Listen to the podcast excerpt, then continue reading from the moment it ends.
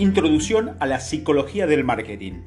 Una parte fundamental para ser un gran profesional de marketing es entender y por qué las personas piensan y actúan de la forma en que lo hacen. Es mucho más fácil crear marketing de contenido convincente, por ejemplo, si no sabes en primer lugar por qué sería atractivo para tu audiencia. Es por eso que analizar tus actividades de marketing desde una perspectiva psicológica puede ayudarte. Si entiendes algunos de los aspectos básicos de la psicología y comprendes con esos principios afectan la manera en que las personas piensan, sienten y se comportan, podrás conectarte mejor con ellas, influir en sus conductas y al final obtener mejores resultados comerciales.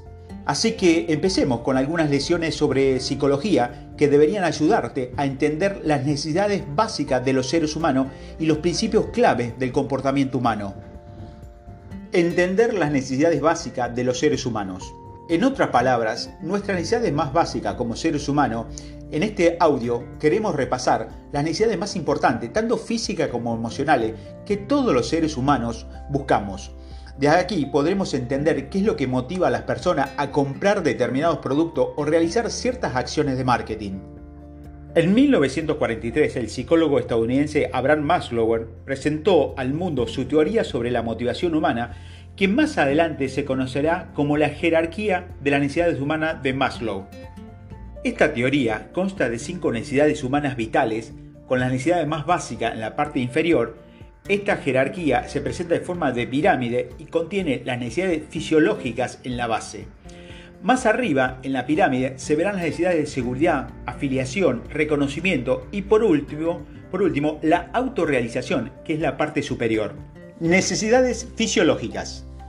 Estas son las necesidades más básicas que los seres humanos necesitan para sobrevivir. Piense en un animal salvaje que tiene necesidad de comer, beber, dormir, respirar, mantener su temperatura corporal, ya sea calor o frío, y reproducirse. Si pronostican una terrible tormenta de nieve, ¿cuáles son los productos que se acabarán primero en todas las tiendas? Probablemente sean productos como pan, agua, pala para nieve, linternas. Necesidades de seguridad.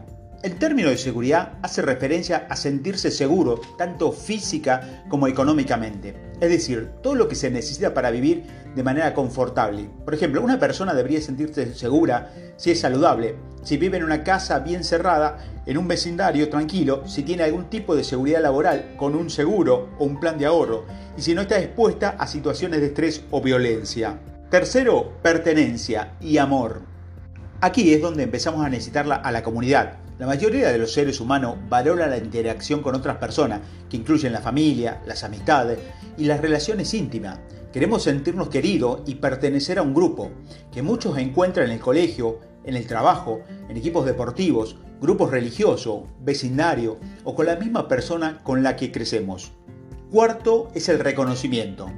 Entre las comunidades y la sociedad en general, descubrirá que existe otra jerarquía en sí misma, cuando una persona siente que es querida y que pertenece a una comunidad, el próximo paso es sentir que esa comunidad la respeta y lo valora.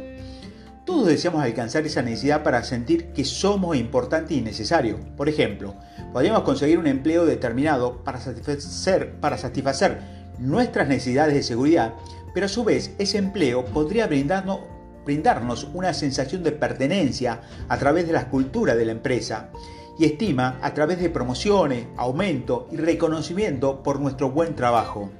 Quinta, autorrealización.